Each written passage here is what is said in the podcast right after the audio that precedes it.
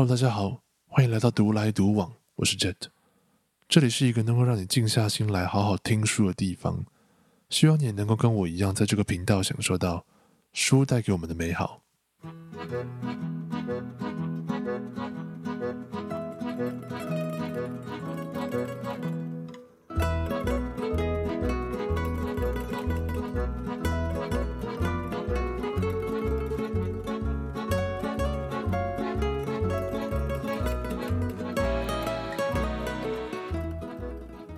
近几年来，投资理财的观念在生活中越来越常被听见，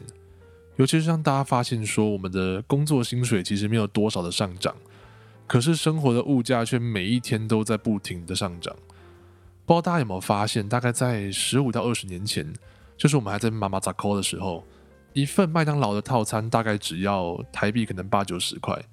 可是现在你去麦当劳，没有一个一百五十块，你别想吃到一份像样的套餐。甚至是像摩斯汉堡，那就更别提，可能要两百块起跳。在这样的情况之下，理所当然的，大家越来越难去累靠着，比如说储蓄去累积财富。那比较好的情况下呢，是知道可能做一些比较保守的投资啊，或者说是靠着储蓄，至少能让金钱不要流失掉。那比较差的情况，就不要提说是可能月光族啊，或是呃身上还背有一些负债。那这个负债，不管是学贷还是车贷还是等等啊，各式各样的债，甚至只是个账单啊，都有可能造成我们的很大的负担。因此，很多人会开始注意到投资理财的各种方法，举凡存钱、储蓄险、期货、选择权、股票、债券、加密货币等等。而各式各样的投资理财书籍，其实在成品跟一些书店都非常的常见。那琳琳琅满目的投资书里面，其实很多时候让人不确定。哪一种方法才是适合自己的，或哪样子的观念才能真正帮助自己自己去累积财富？今天要介绍这本书叫做《富爸爸穷爸爸》，我相信这是一本很多人可能听很久很久的书，就是呃，它已经有一段时间了，而且名气非常的高啊。你去成品，可能它每一次都被摆在书架上面，很容易被看到。我不确定是不是大家都看过这本书，还是其实没有多少人看过。对于有看过这本书的人来说，今天介绍的内容可以帮助你去回忆、去想起来那些学在书上的一些观念。那对于没有看过的人来说，我认为这是一本……呃，这么说好了，很多人认为这是一本理财的书啊，教你怎么样投资，教你怎么样去呃赚大钱。但我认为这其实是一本关于人生观的书，它是一本教你怎么样用正确的人生观去面对。各式各样的问题跟各式各样的社会现象，那为什么投资理财的观念这么重要呢？其实我相信有些人会觉得说，诶，我只要进行有效的规划，将一部分的钱花费出去之后，剩下的一部分存在银行里面，透过持续不断的储蓄跟利息，我就能够去慢慢致富，在时间到的时候买一买一栋房子，然后快快乐乐的过一辈子。但事实其实并不是这样子的。我们握在手上的每一分现金，跟存在银行里面的每一分钱，随着时间都在进行不停的贬值。那随着通货膨胀，今天的一万块跟明天的一万块购买力是不停的在下降的。举个例子来说，今年的 COVID-19 造成全球的经济崩坏，各国政府在经济出现问题的情况之下，只好去降低利率，透过印钞降低利率的方法。去拯救这个啊这个经济，然后刺激购买力。那大家不知道的是，其实这些印出来的钞票会透过政府还债等等的动作，首先流向富人，而不是中产阶级以及穷人。因此，这其实是一种牺牲中产阶级跟穷人，换取整个社会经济安定跟刺激经济消费的一种行为。大家存在银行里面的钱，也会因为利率的降低跟通货膨胀的关系。越来越没有价值，而并不是在累积财富。《富爸爸穷爸爸》就是一本能够教导我们如何用正确的观念来面对社会中经常出现的财务状况跟问题，而如何抵抗税收、通货膨胀跟印钞带来的对我们带来的负面影响，并且用正确的投资理财方式，慢慢让我们手中的每一块钱都去创造更多的一块钱。这本书的作者叫做罗伯特 T 清崎 （Robert T Kiyosaki）。他是一个出生于夏威夷的日裔美国人，那我相信他应该算是非常非常的有名。在一九八二年的时候，Kiyosaki 他创立了一间国际教育公司，并在一九九四年，也就是他四十七岁的时候，就把这间教育公司卖掉之后，实现了财务自由，并且在退休之后开始透过写书啊、演讲啊等等，去持续的累积他的财富。目前，《富爸爸穷爸爸》这一本书已经翻译成了五十一种语言，并在全球一百零九个国家进行贩售，这是非常可怕的数量。然后它的销售量也已经超过了四千万册，因此我相信其实有非常多人或许有把它买回家里过，不确定有没有看过，但是它至少是一个一本非常家喻户晓的一本书。那我相信这本书卖的这么好是有它的道理存在的，它就像是用一种故事的方式去向读者传递他的想法跟信念，而不是透过很复杂的数字啊，或者是很复杂的经济学概念去讲一个很会让人家睡着的东西。因此，在这本书的一开始，我也会用比较像故事化的方式跟大家讲述这本书想要说的核心观念跟价值。为什么这本书叫做《富爸爸穷爸爸》呢？作者在前言的地方就说明了这本书名的由来。他说他有两个爸爸，一个是富有的，一个是贫穷的。穷的那个受过良好的教育，得到了博士学位，在 Stanford、芝加哥、西北大学等等。世界知名的大学深造，并且在每一个大学都拥有全额奖学金。而富的那一个呢，甚至连国中二年级都没有毕业。两个人的事业在早期都非常的成功，但其实其中一个人后来随着时间在财务问题开始出现非常多的挣扎，而另外一个则成为了夏威夷最富有的那个人。其中一个在过世之后留下了一堆账单跟负债。而另外一个在过世之后，则留下了数千万美元的遗产。为什么作者会有两个爸爸呢？这个在之后会跟大家做解释。在同时有两个爸爸进行教育的情况之下，两个人给的意见是相对立的。而作者身为一个小孩子，也不得不在两个意见中去思考，而选择一个他认为比较正确的观念去学习。有趣的事情是，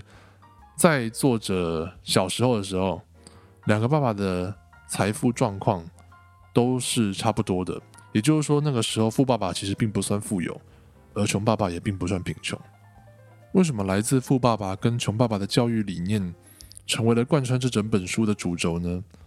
那是因为作者相信，其实学校只能让人们知道要好好学习，要如何成为一个至少能在社会生存的一个人。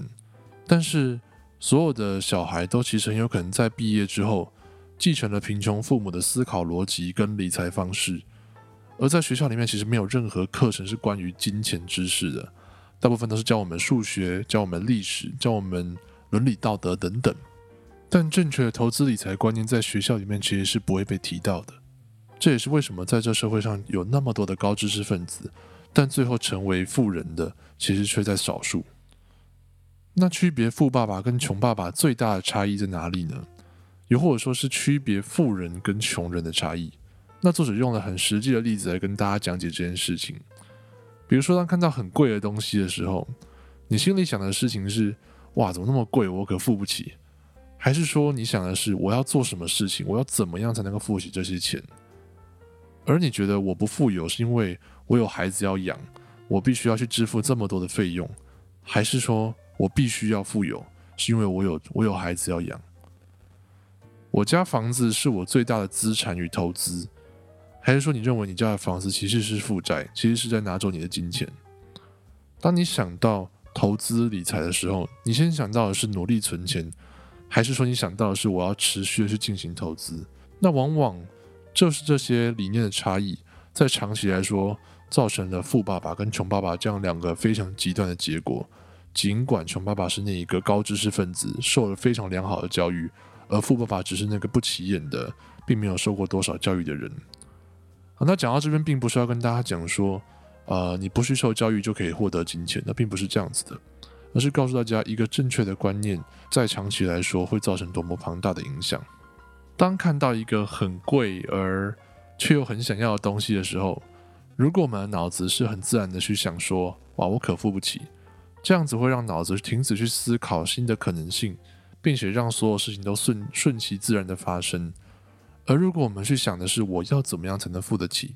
这个会刺激我们脑子的思考，思考新的方式去创造更多的财富，而在长期下来，这就会让我们成为那个真的有可能付得起那一笔钱的人。举个例子来说，我相信很多人可能可能看到，比如说台北是一间四五千万的房子，就觉得说那一定是属于某些富二代的，那那是我工作一辈子存个五十年都不一定买得起的东西。但是如果你心里想的事情是，我要怎么样透过一点一滴的累积，用正确的投资方法来累积财富，让我的财富持续的为我创造更多的财富的同时，我们才会成为那个有可能真正能买得起那间房子的人。这本书被作者分成六个课程，是作者用三十多年累积下来的经验，去慢慢的告诉大家，怎么样去用正确的方式面对这个人生，并且怎么样用正确的方式去投资理财。对我来说，它并不是一个明确投资指南，也就是它并不是告诉我们说，你要看哪一些哪一些指标，就能够在明天台股开盘的时候选出一只黄金股，然后一夕致富。相反的，我认为它只是在讲述一个很明确的人生概念，那它会对很多听众跟读者来说是一个很好的投资入门课，让我们知道什么样才是正确的概念。接下来我就会帮各位听众去统整这六门课的内容跟重点，希望能够帮助到大家。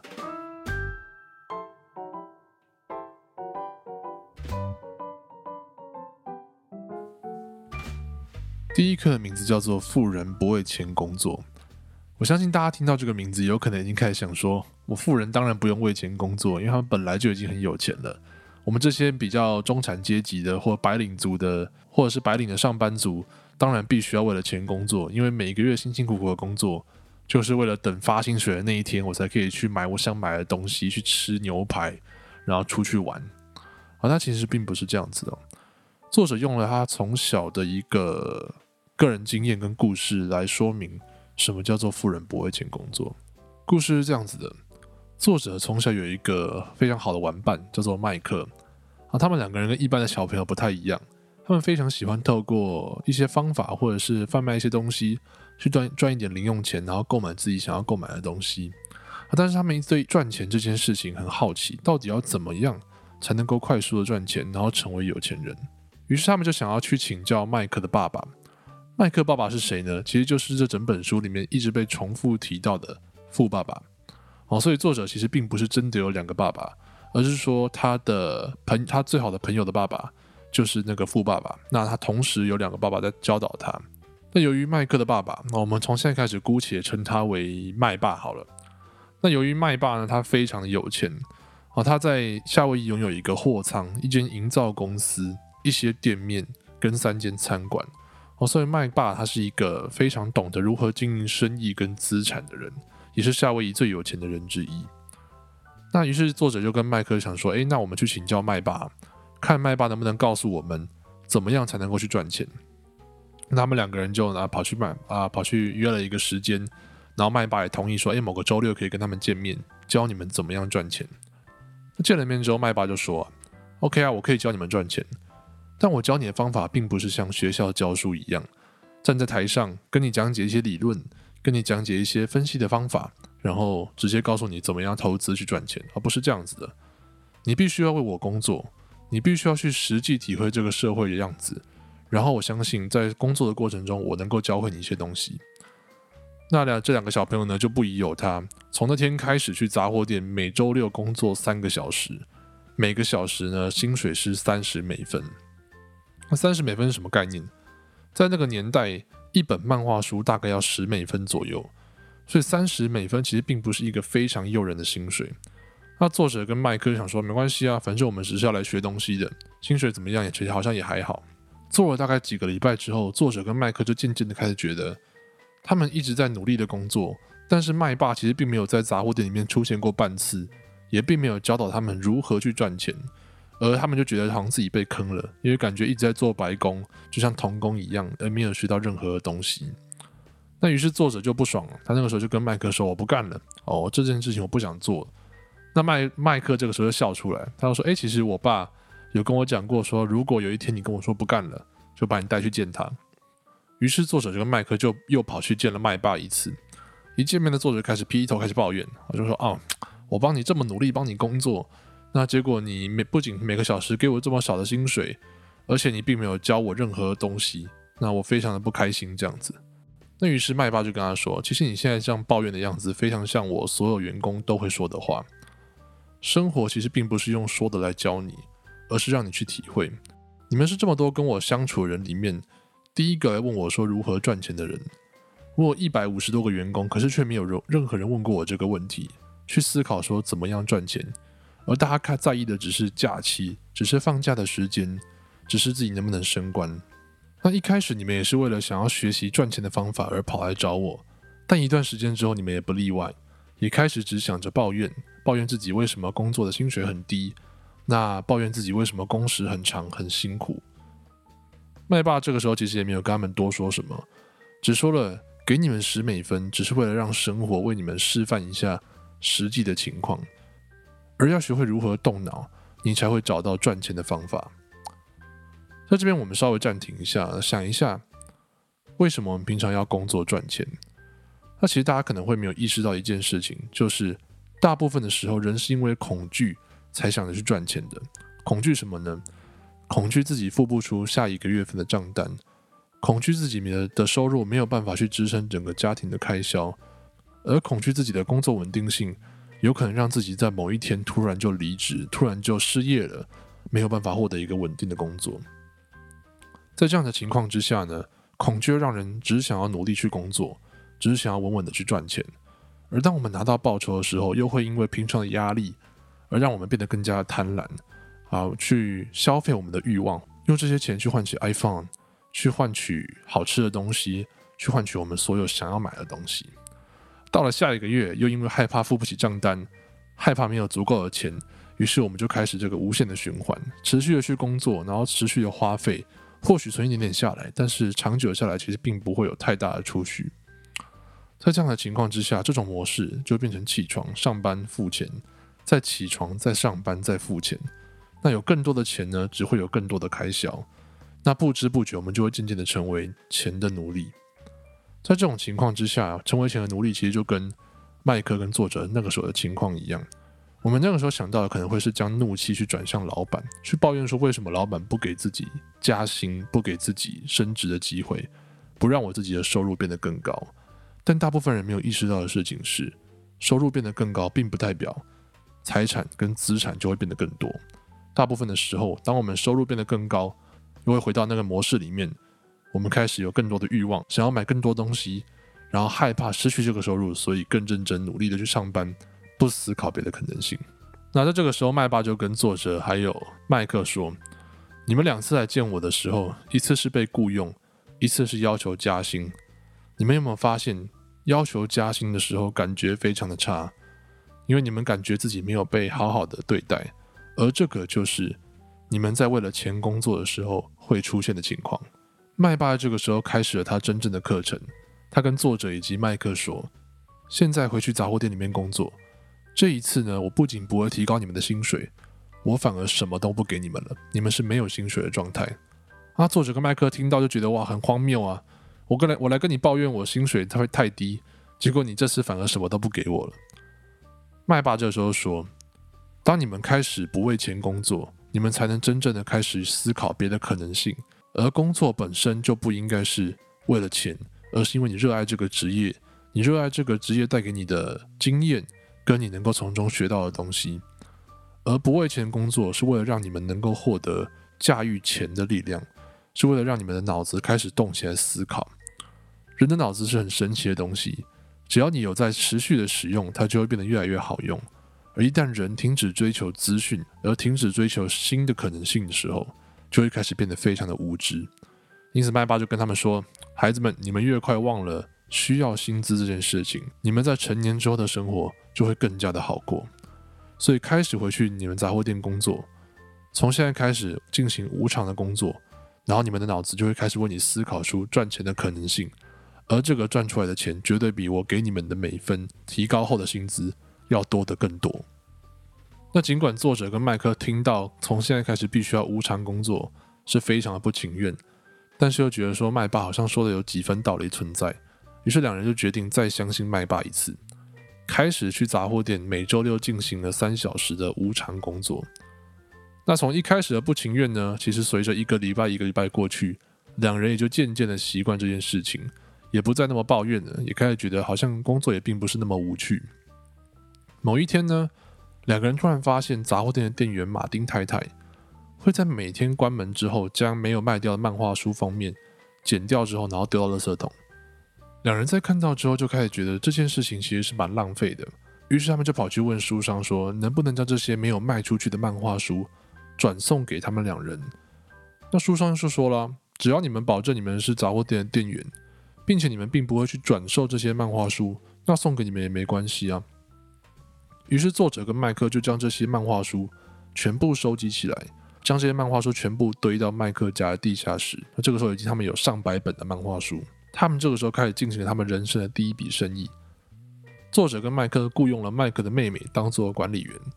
那每付他每小时可能十美分左右的薪水。在他们下课后的两小时，他们向附近的小朋友提供了这个图书馆的服务，向每一位小朋友收取十美分的价格。让他们可以在两小时之内无限的看这些漫画书，这在当时是非常划算的一件事情啊！因为一本漫画书要十美分，可是他们在两小时之内其实可以看非常多本的漫画书。那平均呢，作者跟麦克就靠了这个漫画图书馆的生意，在每周赚进了九块半美元以上的收入。而且他们发现这个生意其实并不需要他们本人到场，只需要麦克的妹妹在那边当管理员。他们就能够获得这个非常稳定并且丰沛的收入，比他们在那边当杂货店店员赚的钱多了五倍、十倍以上。而这也是作者跟麦克开始发现靠自己思考能够赚钱的开端。这边大家可以往回去想一下，如果作者跟麦克一直在在意那个每个小时三十美分的薪水的话，当他们看到马丁太太将漫画书封面剪掉丢到垃圾桶，我相信一般人看到只会想说。赶快协助马丁太太把这些垃圾丢掉，他们就可以早点下班，而他们或许就不会有这个第一笔生意，也就是漫画图书馆的可能性跟机会了。在生活中，其实我们有多少时间、多少人，每天其实就是浑浑噩噩去上班，回到家之后吃饭，然后洗澡，或许看个 Netflix，然后打个游戏之后，我们就去睡觉，而每天等待的就是那个月月底我们能够得到的收入。然后再用这些收入去买我们想买的东西。我们真的有思考过怎么样去有效的理财，怎么样去改变吗？还是我们就是安于现状，让生活带领着我们往前走，而不去思考任何新的可能性呢？在这一刻里面，相信作者就是想告诉我们：越快能够去忘记为了钱工作这件事情，我们就越有可能看到生活中更多的可能性，并且去有效的规划这些金钱跟财富。当我们不为了钱工作，让钱为我们工作的时候，这个就是我们迈向富裕人生的第一步。非常感谢你愿意听到现在。以上就是今天我对于《富爸爸穷爸爸》这本书上半部的经验分享跟内容介绍。今天我们讲了这本书的背景、作者的介绍、序言以及第一课内容。那第二课到第六课的内容，我们会在下一集跟大家做介绍，希望你们能够期待。如果你喜欢我分享的内容，欢迎帮我留个五星好评，并且将我的 Podcast 频道分享给你的亲朋好友，让他们一起来听。谢谢你收听今天的独来独往，我是 Jet，我会定期精选我认为对大家有帮助的书籍，在你需要的时候说给你听。我们下次见。